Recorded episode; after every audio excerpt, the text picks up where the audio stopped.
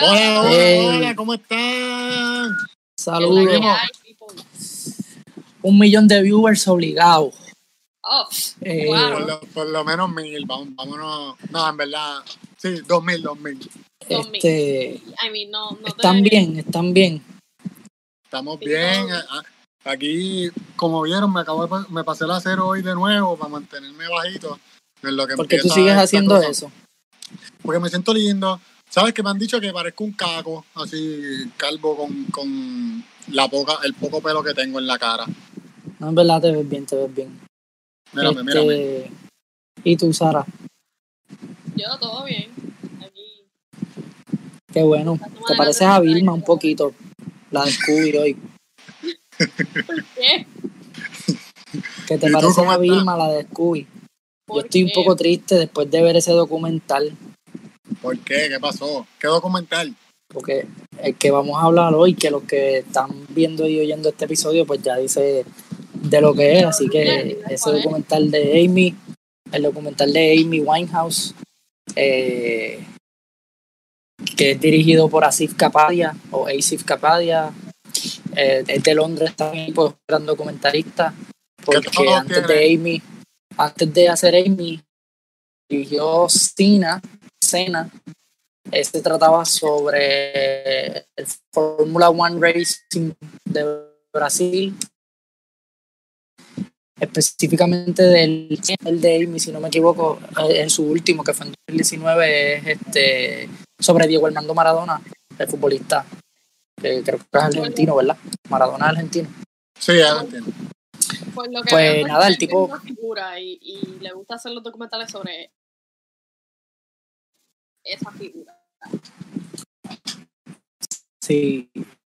Eh, nada. Y salí, salí, él pues. Me, Yo voy pues, Yo voy a, yo Ah. voy a ser pri- eh, sincero de la suelta. Eh, yo sí sabía quién era Amy Winehouse, este, pero no tenía, o sea, yo, yo no la seguí nunca. Yo no conocía mucho de su música. Eh, cuando, mientras vi el documental, pues vi que hacía, o sea, que cantaba mucho jazz. Jazz, sí. Y eso, por, por como ella se veía, es lo menos que yo esperaba que ella cantara. ¿Verdad? Sí. Este, obviamente, pues, pues cada uno tiene pues, su forma de vestirse y sus cosas, y pues la, la, la misma cosa esta de las apariencias, pues yo no, no me imaginaba que cantara jazz, sí. ¿Y que tú Este, creías que ella cantaba, cabrón? Rap. Qué sé yo, yo la veía así como Lady Gaga, como algo así, O Sí. Pop. algo pop, sí. pop o, o rock, quizás pasaba como rock también. Ahora Sí, que tú lo es dices, verdad que- este, Es verdad Ah. que yo, yo tampoco la seguía mucho. Había escuchado un poco, a veces quizás algún pedacito de una canción y sabía que tenía una voz bien brutal. Y sé que la gente la, como que decía, wow, Amy Winehouse, Amy Winehouse.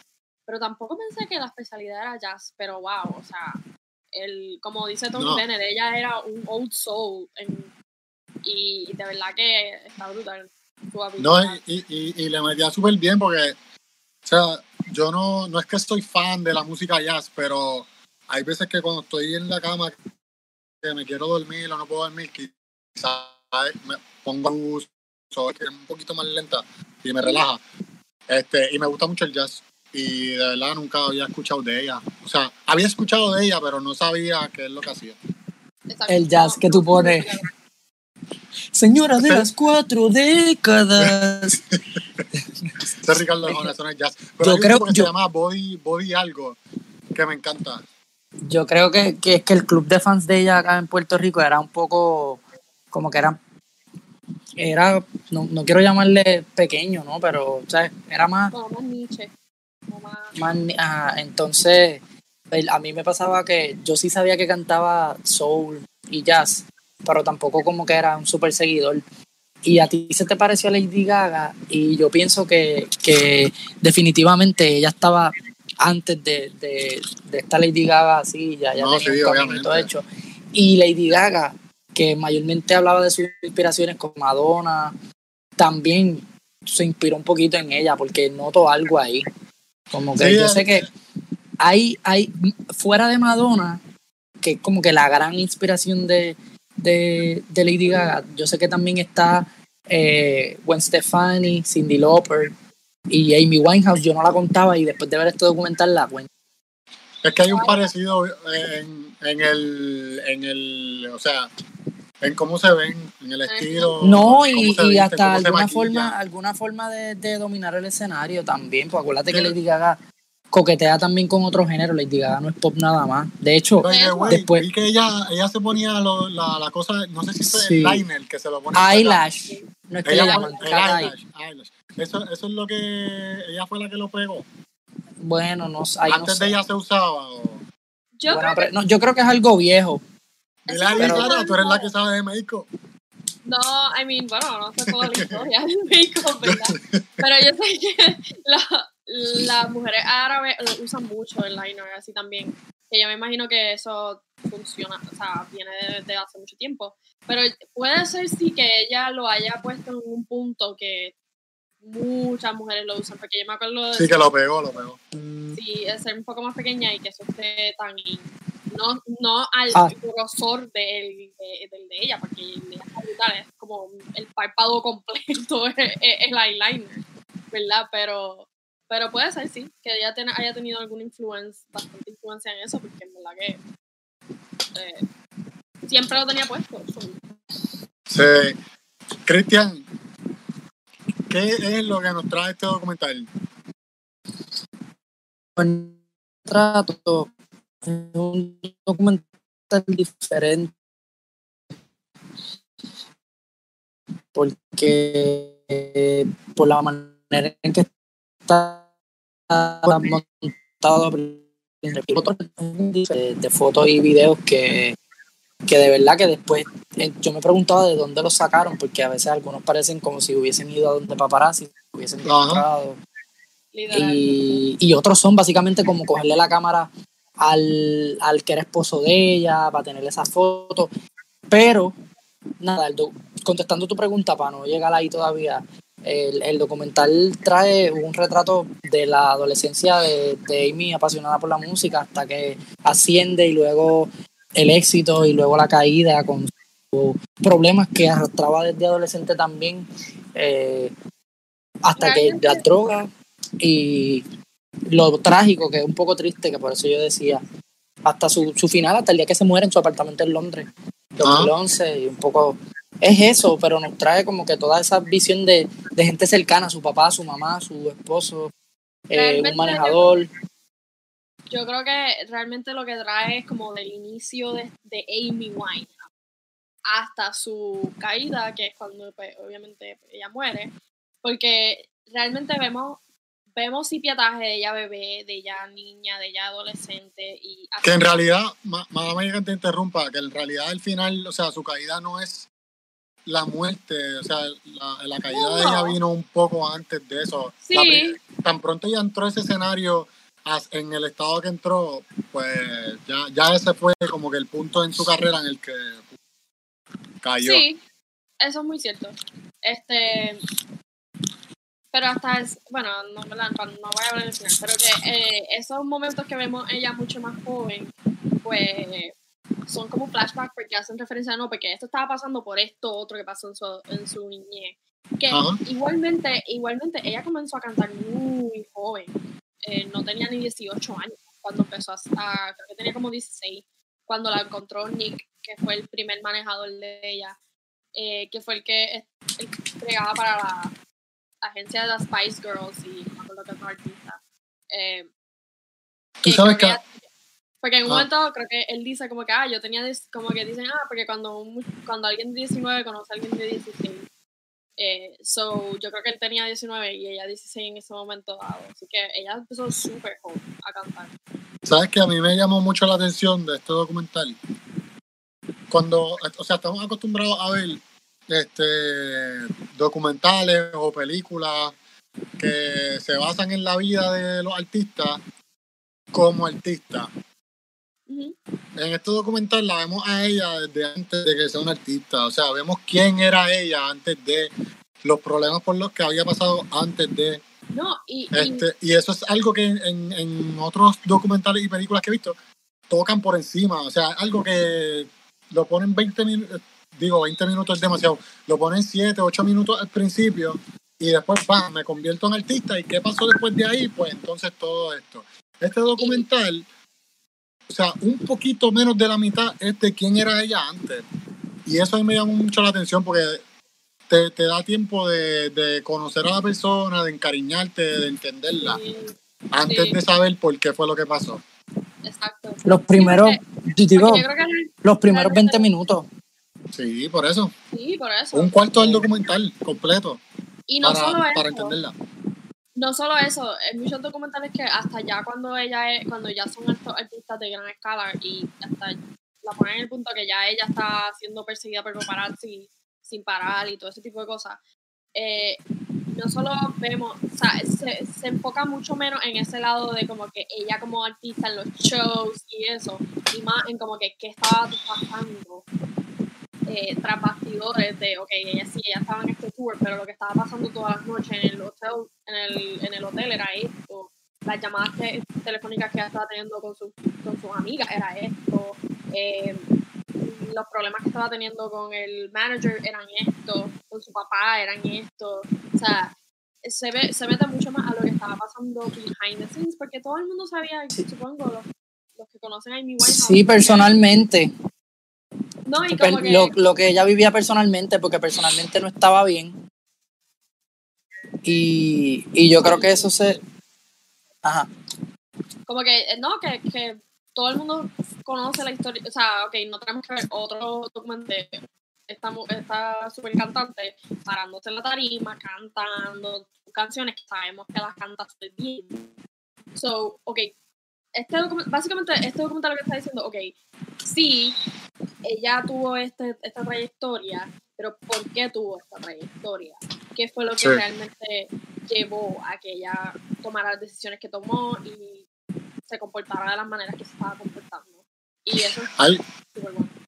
algo que a mí me tocó mucho del documental es el verla constantemente. Y digo, y no lo he hecho porque el documental lo vi hoy, pero sí lo voy a hacer. Voy a buscar la música de ella porque me interesa, como ya sé que lo que ella escribía era lo que le pasaba en la vida. O sea, y eso es algo que me encanta de lo que vi del documental, que ella escribía las cosas que le pasaban. O sea, sus canciones eran personales, no, no son por el simple hecho de hacer una canción que, que pegue en la radio, que la gente escuche. Son canciones de ella. Y Ella Me dice, gustaría- de hecho, ella dice como que, sorry, pero que Sí. ella dice como que no, no puedo cantar nada que no sea personal a mí, porque sí, sí, que ella no sienta. no puedo contar la historia bien, no sé bien lo que, lo que es. Pero ahora yo quiero sentarme literalmente un día y escuchar su historia en las canciones. ¿Entiendes? Como que escucharle en el orden en que salieron. Porque ya yo, ya yo tengo una noción del, del orden de su vida. Pero creo que escuchar su- sus canciones en el orden que salieron, eh, qué sé yo, va- me van a hablar de alguna manera, ¿entiendes? La gran No, sí. diferencia del, del documental es, es- es eso, es que el tener esa noción, lo que te lo da fue que luego de la muerte de ella, creo que un año después, es que el director decidió hacer esto con Universal Music. So, tenía el apoyo, había dinero, eh, y, de- y ellos lo, lo, lo contactan con el papá, la mamá y todos los amigos que tú vas a ver en el, en el documental entrevistado. So, desde que lo estamos viendo pensamos, ah, mira, está la familia, están los amigos, o esto es bastante fiel a la verdad o fiel a... Sí. Y, ellos- y sí, eso... Están siendo súper honestos también. Para, para lo, lo, lo sensitivo que son muchos de los temas que están tocando y lo personal que son eh, las conversaciones, los mensajes que, que, que intercambiaban, eh, las cosas que hablaban, en verdad son súper, súper honestos y súper reales. so, en verdad. No, y, y, y es Amy, Amy estaba... el- la, en la cuestión de que o sea, no, no, no te tienen que enseñar eh, a alguien literalmente inhalando la cocaína, pero las fotos que ponen de ella, los videos en los que la mirada ya se ve perdida, el momento en el que ella se montó en el escenario, que, que, que- tú- o sea, tú, tú ves todo los cosas por la situación. Y probablemente en ese momento en el que estuve en la tarima, y, eh, o sea, viendo el show, también hubiese dicho, uh, ¿entiendes? Sí. Pero cuando lo ves de afuera y estás viendo la situación, o sea, yo mismo me pregunté, aunque quizás en el momento yo lo hubiese hecho, yo me pregunté, coño, en serio, no pueden, qué sé yo, ser un poquito más empáticos en cuestión de que... sí, yo creo que ese es otro tema porque te adelantaste.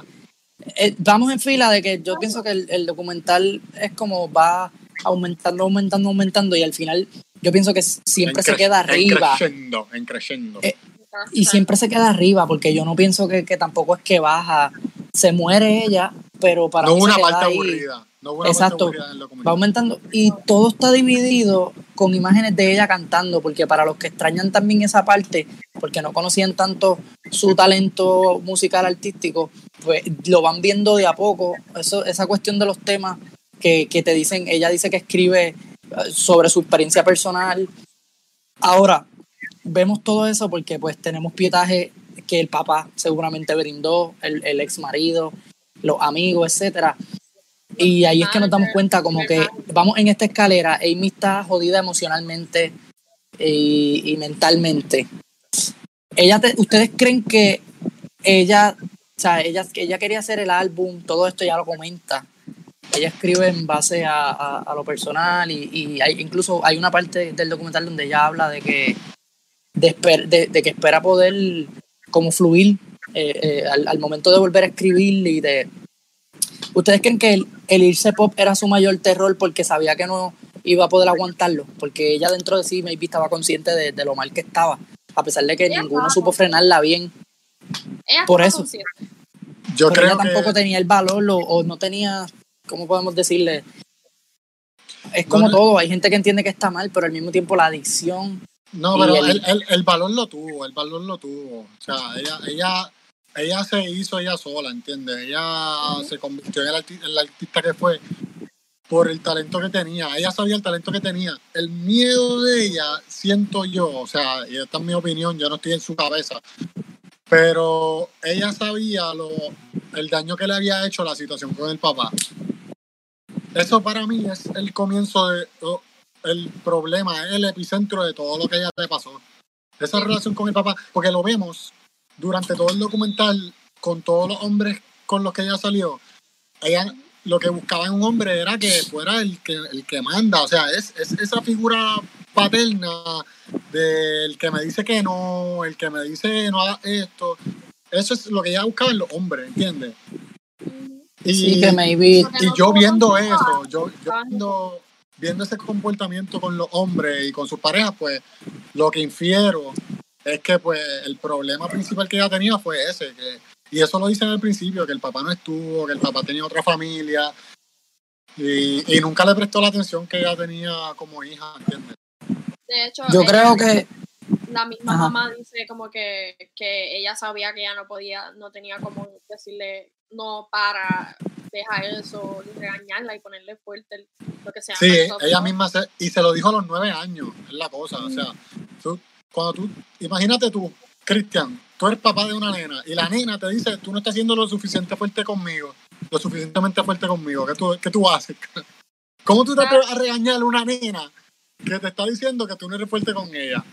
Si eres más fuerte que tú, ¿entiendes? Sí, yo buscaría ayuda para, como que cuestión de padres, tú sabes. En verdad, yo Para manejar la situación en verdad, yo creo que también la mamá debió haber tratado de ser, de ponerle un poco más de disciplina a ella, porque, a mí, si el papá no estaba, no es como que, ah, pues se lo deja el papá y como que el papá no estaba. Exacto, no es la excusa, por eso yo vi el problema más de ambos, de ambos papás, no de solo pero, Pero es como todo, hay que, hay que, hay que, hay que ver las realidades de todo el mundo, o sea, no, no todo el mundo nace con, con ese carácter para criar un hijo de la forma correcta, ¿entiendes? Y yo siento que la mamá no hizo un mal trabajo en cuestión de las cosas que le brindó, ¿entiendes? Como mamá. El carácter, pues, obviamente, fue un defecto que, y, un defecto grave porque le hacía mucha falta a ella, ¿entiendes? Tú tienes una hija que es sumamente decidida, una hija que es de almas tomar, tú tienes que ser fuerte para que no se pierda y, tienes que brindarle el camino y enseñarle por dónde ir.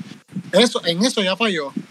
Pero sí, falló en que en la confianza, en cómo la trataba. Yo creo que la mamá no fue una, mamá, una mala mamá, ¿entiendes? No, Sí, ay, no, pero falló en- mamá, Pero que, no, yo como que viéndolo, yo, yo misma decía como que, pero cuando la mamá misma dice eso, como que ella a los nueve años me dijo tal cosa, y le digo, ay, Ujú. bendito. Yo vengo y le digo eso misma y mi mamá me tumba los dientes por ahí mismo. O no sea, como- creo, fíjate. Eso, eso debería ser un experimento este, que, que deberían hacer los menores de edad. Y esto es una, La- esto, esto es una mala recomendación. Pero no los menores de edad, los menores de edad, qué sé yo, o sea, digo, y si, si tienen, suponiendo que tengan, que tuvieran la madurez, decirle eso en cuestión de experimento, a ver cuál sería la reacción de los papás. Yo creo que más de la mitad de los papás dirían como que, coño, él, él- eh, sería como un bofetón, ¿entiendes? Sí, Es como que él, me acaba de decir esto. También yo creo que eso tiene que ver mucho también en lo cultural. También, ¿no? nosotros los latinos, so- los latinos somos mucho que los papás mandan y eso es lo que hay. Ya, tú sabes. Lo- Eso es cierto también.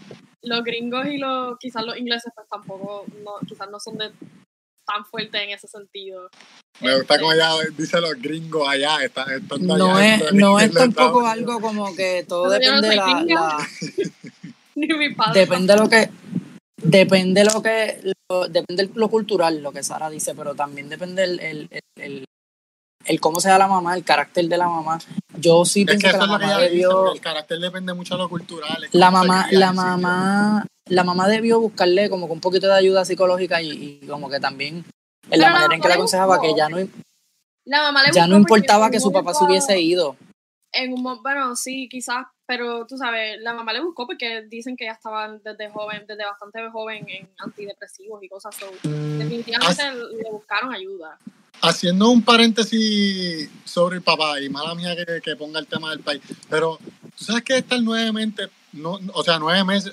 nueve años, mala mía, pegándosela a tu pareja y que no se, y que no sepa nada. Nueve años.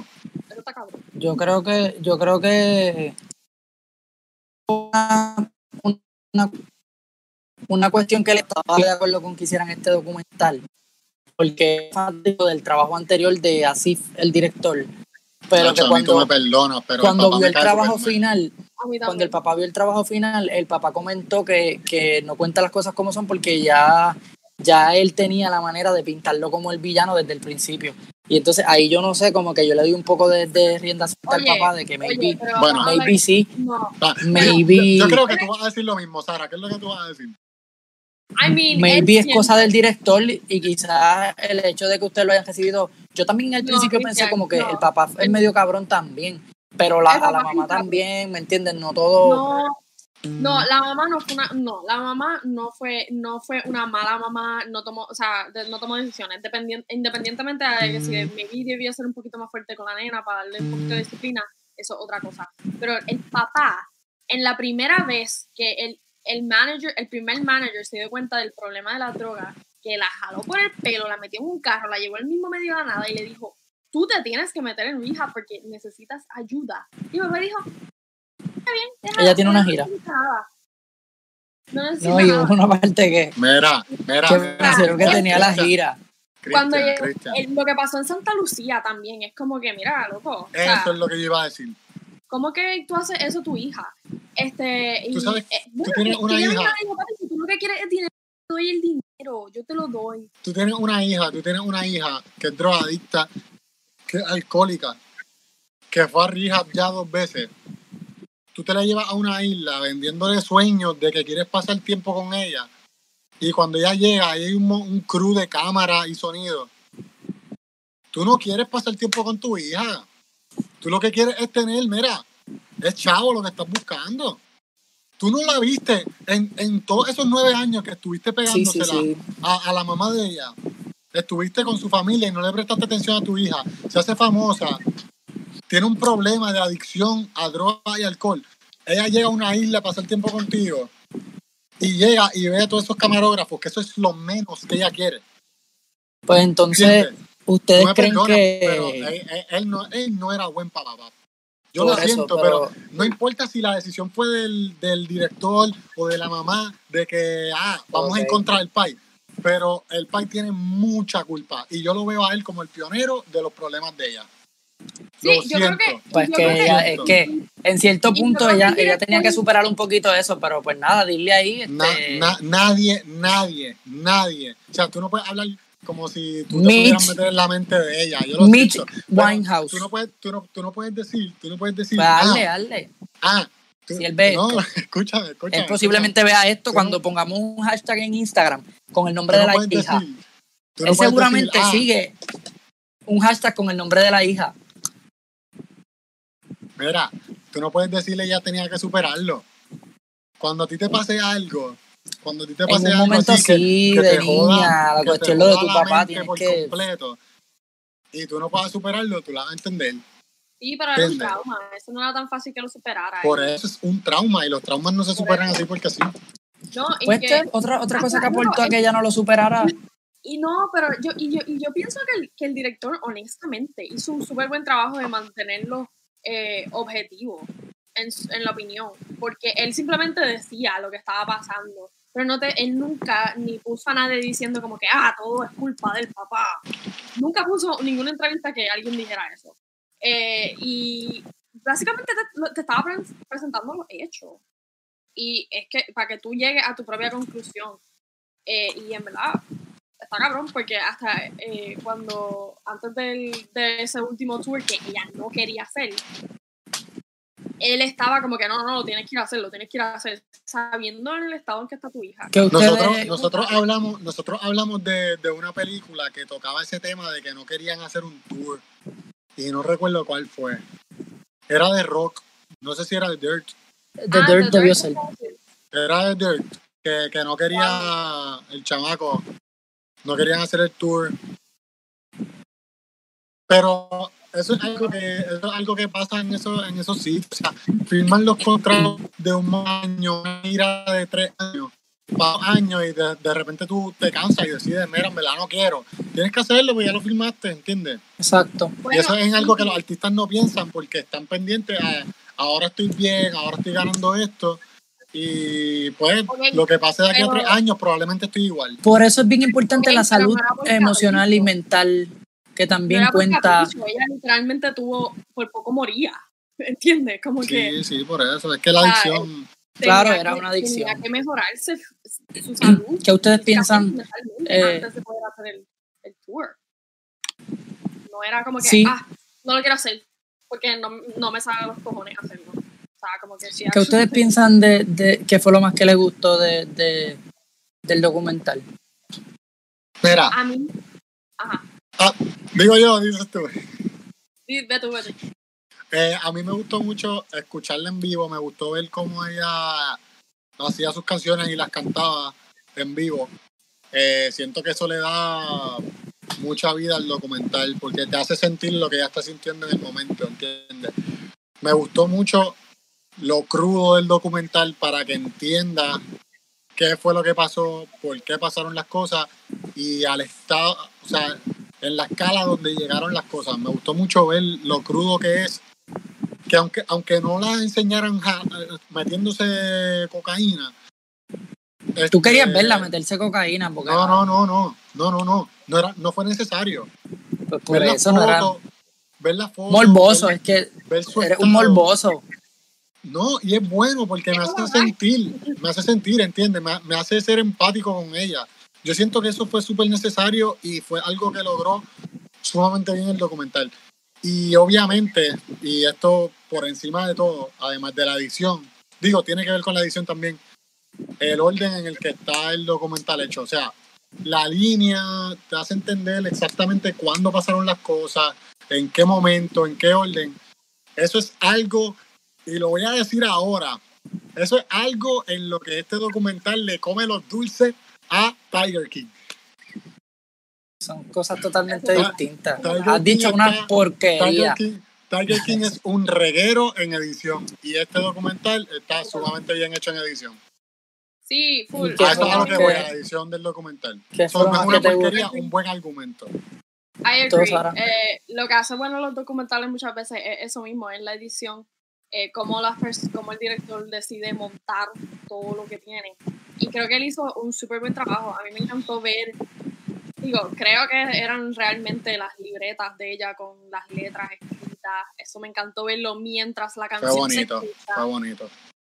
Fue como cantar un karaoke. gustaba- Ajá, entonces te ponían, exacto, te ponían la, la letra en amarillo, con imágenes de ella, fotos, eh, pero como que actually la página donde ella escribió con los garabatos, los tachados, lo que escogió, eh, eso se, mientras la canción está, eh, se está escuchando, entonces, te, entonces él, él ponía las canciones más o menos, porque como tú dices, es lo que ella estaba viviendo, so él te pone, ok, pasó esto, por eso ella escribió esta canción y pum, te la pone. Y me gustó esa correlación porque entonces tú escuchas y tú dices, wow. Entonces tú piensas, yo me ponía a pensar, wow, yo, si yo hubiese sido fan de Amy Winehouse y la escucho, estas letras, jamás me sé que lo, lo deep que como que, wow, ella estaba pasando por esto literalmente. Aunque sí uno sabe como que los artistas muchas veces escriben personalmente lo que le- de lo que les pasa y eso. Los artistas pues cogen de inspiración de su propia vida muchas veces.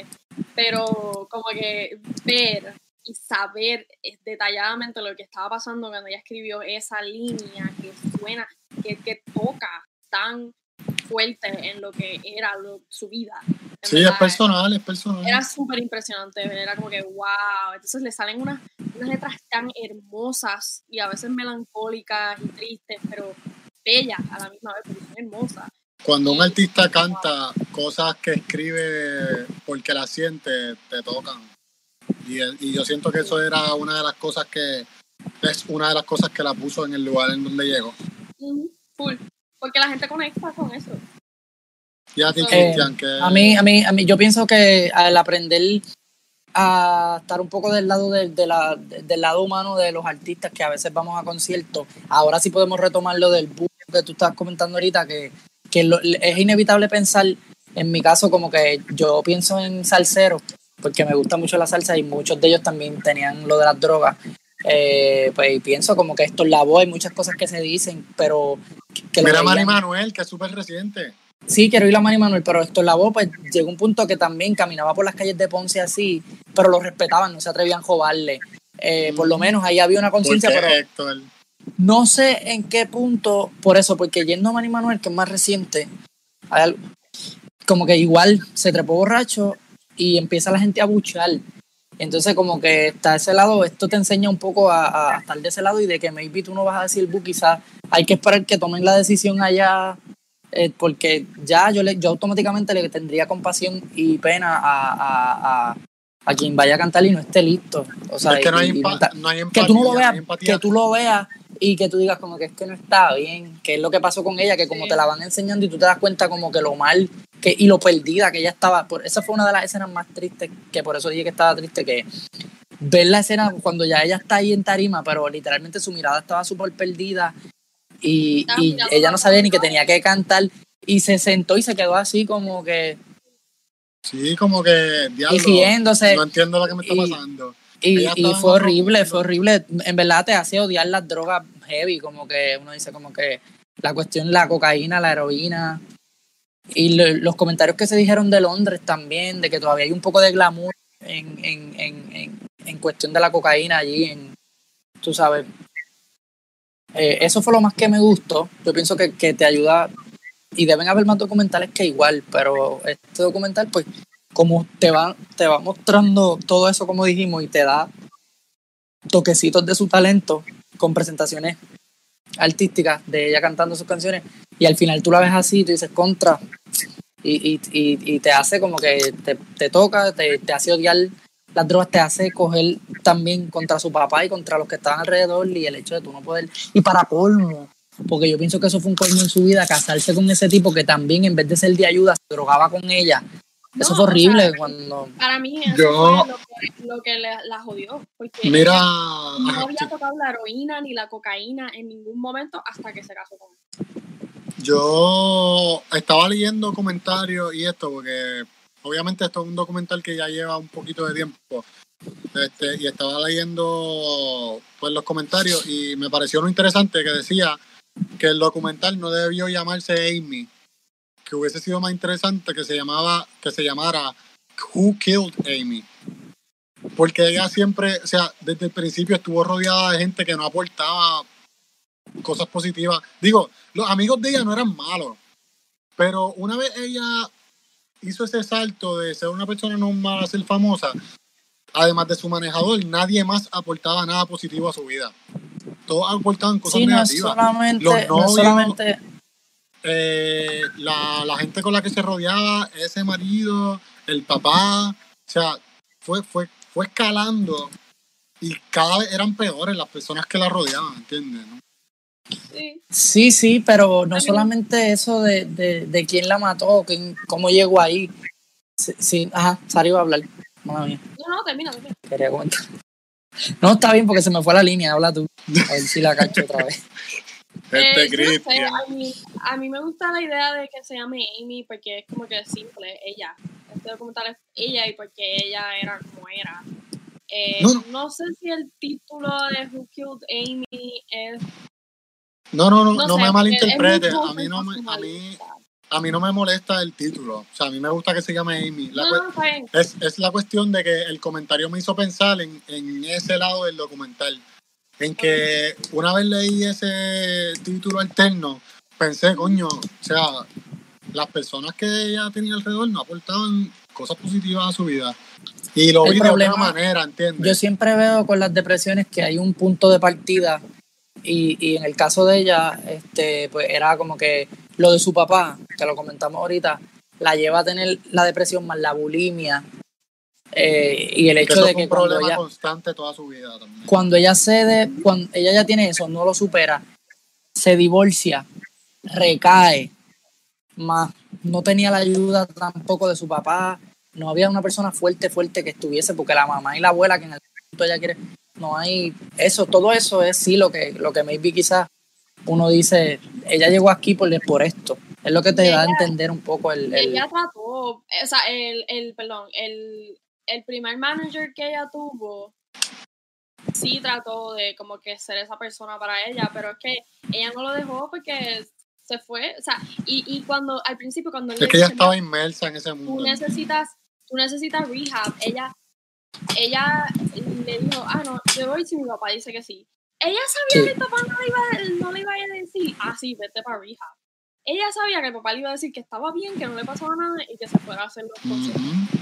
Realmente. Por eso es que esperó su aprobación. Ella, exacto. Ella como que luía a ese tipo de persona también. Como que si ella sabía que la persona le iba como que a, a dar ese tough love que ella necesitaba, ella lo oía. Porque después de eso le- eh, se salió de ese, de ese manager y cogió otro. Que Eso fue lo que dijo, eso fue lo que dijo, yo no sé cómo se llama, ella tenía un amigo que era llenito, él, que dijo como que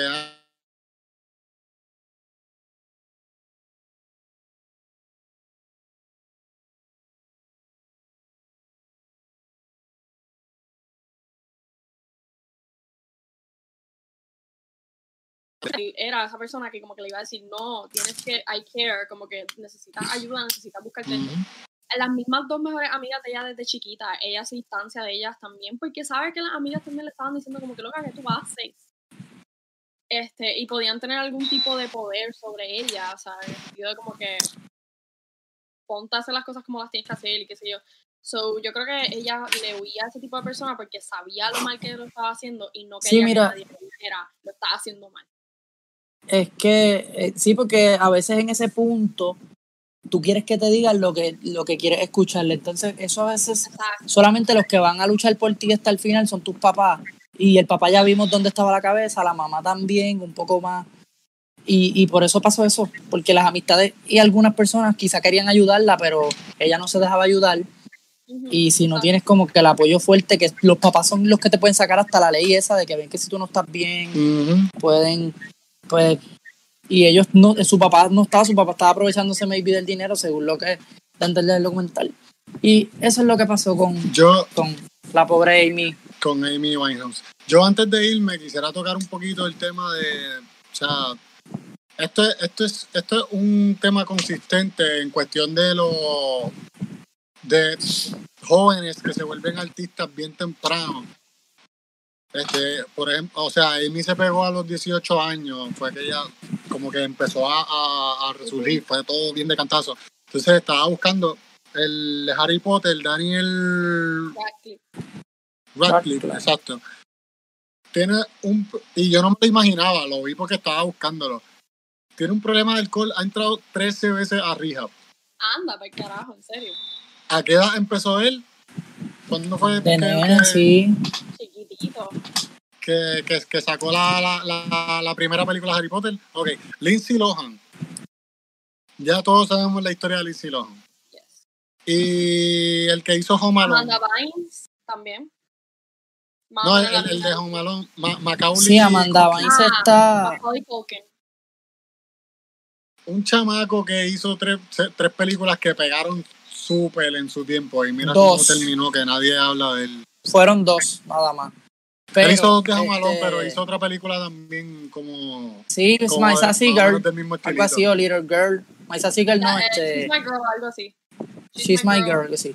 Algo- Este, Es que, es que yo creo que, que es la importancia de lo que mencioné al principio, que justo más cuando son nenes, eh, tú tienes que también asegurarte que, tú, tú- tienes que asegurarte de que, de que tengan su, su psicólogo y, y de que hay que también, sabrá Dios cuántas No veces ellos, sabrá Dios cuántas veces ellos quisieron parar y jugar y olvidarse de quizás Da- Daniel de hacer Harry Potter, eh, Lindsay Lohan, de, pero ya había contrato, como tú mencionaste, que tampoco pensar ellos, estamos aquí encerrados, estos fueron mis pais, no fui yo, pero eso Sí, tampoco, yo pienso como que eso tampoco es una cosa como que sea imposible que un niño, porque Hilary Duff es un buen punto de que Hilary Duff no llegó a ese, no llegó ahí, o al menos Es- no que nos enterásemos.